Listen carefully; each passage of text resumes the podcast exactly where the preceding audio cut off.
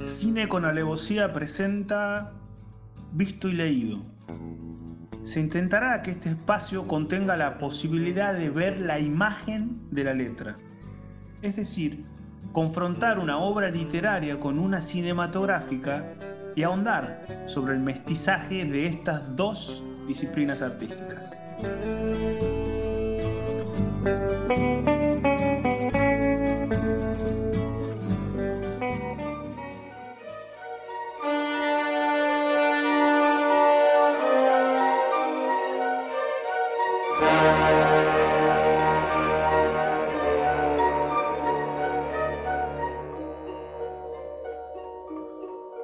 Vértigo, película de Alfred Hitchcock.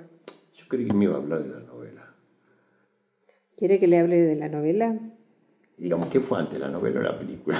No, la novela. La novela, eh, la novela fue, yo creo que fue escrita un poco por encargo, ¿no?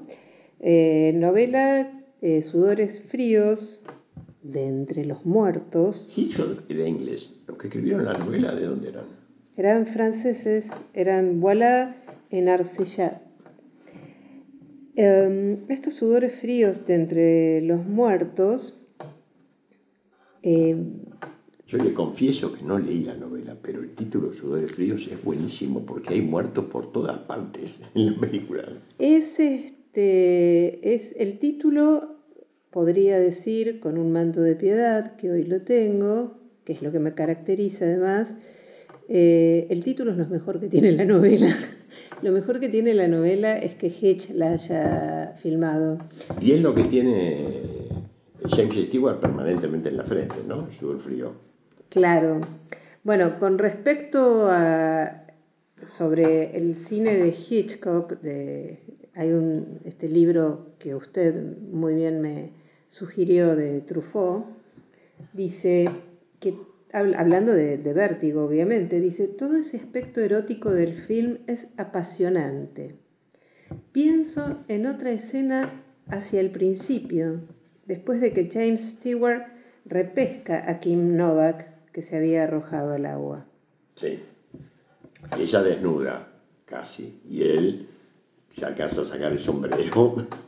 En los años 50 había tiempo para esas cosas. Por suerte. La volvemos a ver en casa de James Stewart acostada desnuda en la cama. Entonces ella se despierta y eso nos demuestra que él la ha desnudado y que la ha visto desnuda y sin que el diálogo, sin que en el diálogo se haga referencia aún a ello. Debe recordar muy bien quiere- ese quiere- momento. queremos decir que ella no se escandaliza por la situación en que se encuentra. No, y tampoco él en su recato hace referencia a nada, es de eso de lo que no se dice, de eso no se habla. A mí eh, fue un momento para mí muy, muy álgido, muy interesante de la película. El resto de la escena es extraordinario.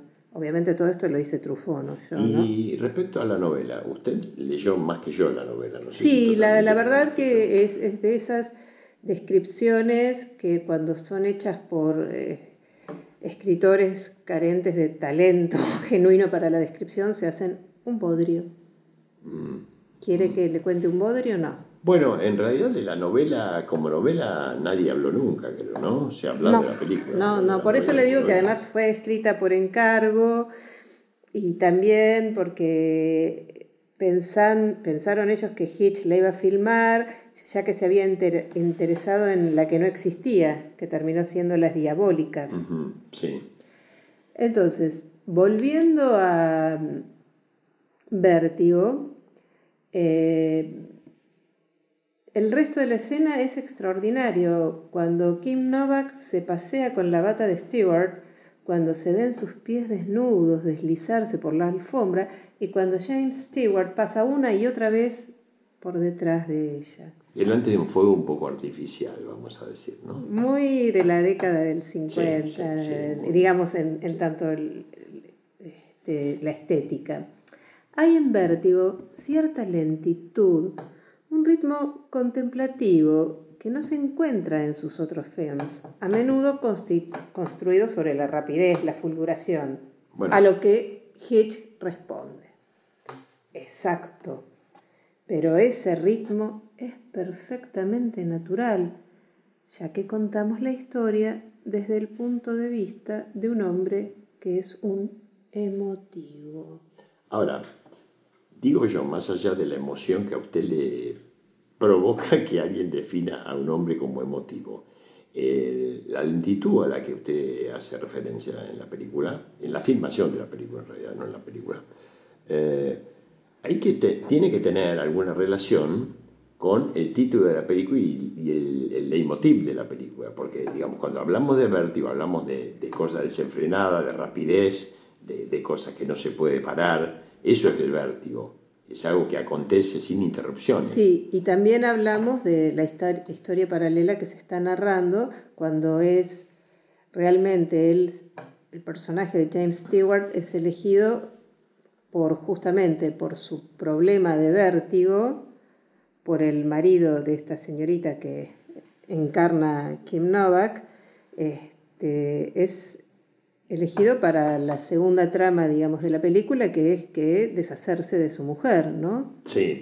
Eh, yo esa parte, digamos, esa parte ya ahí es donde más nos metemos en el universo de Hitch, sí, creo. Yo tengo alguna cosita que decir acerca de eh, la razón y, algunas sin razones de la utilización del título de vértigo y de que el vértigo sea el leitmotiv de la película en relación con lo que le pasa al sujeto principal. Pero esto dejémoslo para después. Ahora podemos eh, porque la película de Hitchcock, obviamente, eh, está, mirada, vista, mirada, contemplada y expuesta desde un lugar moral. Hay una parte buena y hay una parte mala. Una parte que se puede hacer y una parte que no se debe hacer. Me atrevería a decir que casi todo el cine de Hitch tiene un costado muy marcado de la moral. Justamente. Bueno, y además de, la, de lo marcado por la moral, está marcado por sus relaciones con la psicología.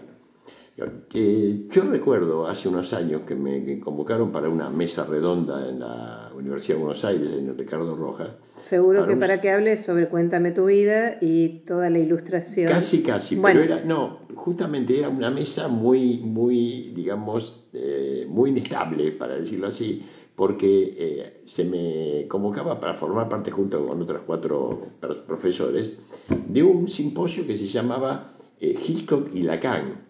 Y yo justamente me acuerdo que lo primero que hice cuando intervine fue decir que en realidad Hitchcock con Lacan no tiene mucho que ver. Hitchcock tiene que ver casi, casi, digamos, con el primer Freud sí, sí, sí, sí, La, la, relectura de Freud que hace Lacan, eh, Hitch no llegó o no quiso, o al menos no lo quiso expresar en sus películas. desconozco en su vida privada si era lector de Lacan.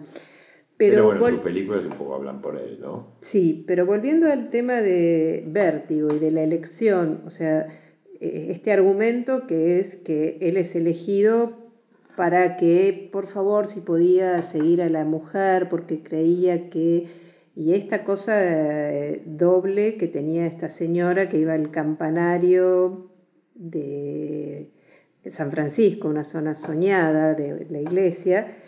Y digo, de entre los muertos, porque usted me contará cómo es que va dando toda la rueda la película y qué es lo que estaba buscando esta señora personificada por Kem Novak. Claro, la, muerte está en, está en el origen, vamos a por decirlo de manera casi tétrica, este, en el origen de la vida de esta mujer hay una muerte, y ella es consecuencia de muertes y de suicidios. Y así como empieza, casi termina la película, casi termina, vamos a poner el casi en suspenso, de ahí que el título de Entre los Muertos es mucho más apropiado para la película que el título de Vértigo. Eso lo explicamos después, en un, Sí, igualmente ella va y todo ese, ese mm, vía cruz, y cabe un poco el término, que ella realiza, que va a los lugares, era porque creo yo que era la abuela de ella, Carlota, había muerto y se había Carlota, que era una mexicana, además, porque la película, recordemos, se sitúa en San Francisco. Bueno, por eso es, es muy... Cerca de México, Carlota, y no me puedo acordar ahora, no importa el nombre. No, por eso todos nuestros podcast escuchas tienen la Wikipedia, no se haga problema. Pero volviendo al tema este del vínculo de, de Hitchcock con Freud, hay un momento en que ella se abraza a él y de la, de la, de la dualidad eh, erotanática que, que, vive en ella, él ella le dice a él, ay, protégeme, hay algo mío que, dentro mío que quiere que yo muera. Justo cuando se está abrazando a él. Bueno, Eros y Tánatos se abrazaron. Ah, es una escena muy simbólica y por algo Vértigo, que es una película sin ningún escándalo en su producción previa y sin tantas esperas ni expectativas, ha sido considerado uno de los grandes clásicos de la historia del cine. Bueno, él queriendo ver si se había curado del vértigo cuando en una simulación que fabricada por el marido de ella para hacerla desaparecer, este, ya pasamos a la segunda parte en donde él eh, queda el personaje de James Stewart totalmente abatido por la muerte, ¿no? Sí. Porque ella cae, o lo vemos, la vemos caer, la, vemos caer. la vemos caer. Pero que no vamos a quedar con esta frasecita deliciosa que dijo usted, que me da el pie para algo, que me dijo cuando él la ve y cuando él cree ver, ¿sí? Y sí, siempre las creencias se anteponen Sí, e, esto tiene mucho que ver eh, con, el título de la película, no con el título de, la novela. Ahora en un momento volvemos y lo, y lo retomamos.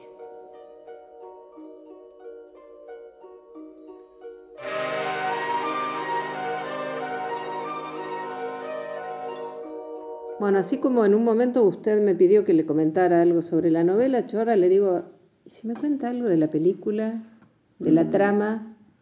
Eh, hablemos de la película, eh, a, nuestro queridísimo James Stewart, que además es uno de los actores más queridos en la historia de Hollywood por los hollywoodenses que no son de mucho querer. Un tipo hermosísimo que ha filmado una de las películas más bellas que sean, de la cual se tenga memoria, que es Qué bello es vivir. Eh, recordatorio de mi hermano, digo esto. Em, a él lo contratan para una cosa para la cual los hombres se contratan solos, que es para seguir una mujer. Es más, lo contratan para seguir a la mujer de un amigo este, que ve conductas sospechosas en su esposa. Las conductas sospechosas tienen que ver con que él no la entiende, cosa con lo cual todas las esposas... No, eso, eso no es sospechoso. Claro, todas las mujeres del mundo serían sospechosas en este caso, pero el, el marido no la entiende. Y ella parece que habla de cosas raras, de cosas pasadas por las cuales ha vivido y que él no conoce. Ha tenido una especie de déjà vu. Ah, eh, algo por el estilo, sí. En, realidad no lo ha tenido, lo sigue teniendo ahora eh, y lo, lo, vi, lo, vive permanentemente. Lo va eh, encarnando día tras día. Justamente, justamente. Muy apropiado. Su, su, ¿Qué es un sustantivo? Es un Encarnación. un verbo. verbo, Encarnando. Yo a mí me contaba muchísimo este tema de la, la gramática. bueno, podemos incluir también este, tips de gramática. Ella se ve habitada, habitada por una mexicana que viene a ser su bisabuela, ¿no? que también ha, ha, tenido intervención en la muestra de la muerte casi trágica de, su, de antepasados suyos. Entonces entiende que dentro de ella hay alguien que no la deja vivir en paz. O ella no vive en paz porque hay algo, algo, dentro, algo dentro de ella que no la deja. Ah, diría el Miguel Abuelo, y algo en mí no se serena. Por eso ella va y haciéndome acordar a una película de Woody Allen, este, Jamie, Stewart se pasa horas dentro de un museo mirando cómo ella contrata, eh, contempla un cuadro, que es el cuadro de la Carlota de Carlota, Carlota. Si no es Carlota Valdés, le pasa muy cerca. Pero se pasa horas mirando eso y se pasa horas en, mm, un, en un puertito en San Francisco, donde en algún momento se va a terminar tirando. Bellísimo el, paisaje, es esa parte, ¿no? Digo, que, está muy bien contada por otra parte, digo, ese paisaje casi español que hay en algunos lugarcitos de San Francisco y que es un atípico Hitch. Sí. Es un atípico. Sí, bueno, está muy representado en el rostro de la mujer del cuadro que ella va a contemplar en la galería. Claro. Eh, de todas maneras, eh, Hitchcock, eh, de nuevo aquí, pone de un lado lo bueno, de un lado lo malo, pone la justicia este, y hace una especie de policial con, como siempre, una mujer entre medio. vuelve a sus, a sus tramas edípicas, como lo hizo Jean Marnin, La Ladrona y en otras tantas películas, y pone a una mujer con un significante que hace que un hombre lo quiera desentrañar, que, que haya algo que desentrañar en algunos momentos, como en, en Recuérdame, eh, es la psicoanalista la que quiere desentrañar el trauma de su paciente y ahora es el detective el que quiere desentrañar el trauma de su, el trauma de su cliente. Sí, que ha sido realmente estafado moralmente porque fue elegido por el motivo por el cual se había retirado de, sus tareas, de sus servicios de detective, por este vértigo que tenía, y lo ponen ahí de bruces, lo, utilizan para que él pueda finalmente deshacerse de su esposa. Es que es estafado, estafado totalmente Dolores Pérez, porque eh, tenemos que advertirle a los oyentes de este espacio que esto nosotros no, son oyentes, son podcast ah, escucha. Podcast escucha. Bueno, lo, que sea la gente que se conecte con esto, que nosotros no lo hacemos solo para hablar de películas y de libros, sino lo hacemos para que la, la gente que haya leído los libros vea las películas y la que haya visto las películas lea los libros y se conecten con el, el totum, vendría a ser así, de las historias. Eh, aquí entonces eh, Hitchcock cuenta una historia muy bien contada, muy bien contada, con algunas cosas que en este momento nos echan de menos algunos ritmos que el mismo Hitchcock suele tener y alguna profundidad de lazos. por ejemplo, en, Pacto Siniestro había una trama diferente de Hitchcock, en la misma psicosis, que también estamos en manos de los Edipos y, de, los traumas psicoanalíticos. Siempre estamos en manos de los Edipos y las Electras, hombre. Un punto que quería, eh, no sé si aclarar, pero sí dejar, dejar claro, era el deber, porque usted me dijo algo de lo que, de lo que James Stewart estaba, eh, creía ver. Y el tema de la visión es algo fundamental en el vértigo. El vértigo no es algo que se produce por la altura. Ahí hablan de, de acrofobia o de algo por el estilo. Es decir, de que el vértigo está producido por la altura. El vértigo no está producido por la altura, lo que produce la altura es el mareo. el vértigo es una cosa estudiada por el doctor Meunier, que, que determinó el síndrome, de, Meunier, que algo de eso tenía eh, nuestro queridísimo Van Gogh, que era un zumbido en el oído, que es una especie de pegazón entre el martillo y el yunque, y, el yunque que produce un zumbido y, y hace creer que el hombre escucha una voz. Eh, eso es el vértigo, el mareo es otra cosa. Eh, el, vértigo aquí no sé si está tan empleado, por eso yo entendía que el mejor título era de, de, Entre los Muertos, perdón, ¿cómo se llama la novela? De Entre los Muertos. entre los Muertos, que vértigo. Sudores fríos. A mí Sudores fríos me agrada mucho, así que... A mí también. Nos quedamos con esos sudores fríos que espero que no los visiten. O sí, por ahí, nunca se sabe.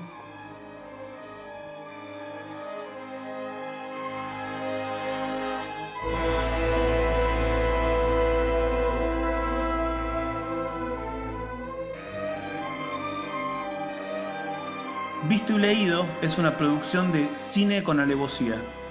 Conduce Claudio Suaya con la participación de Dolores Pérez Dorrego.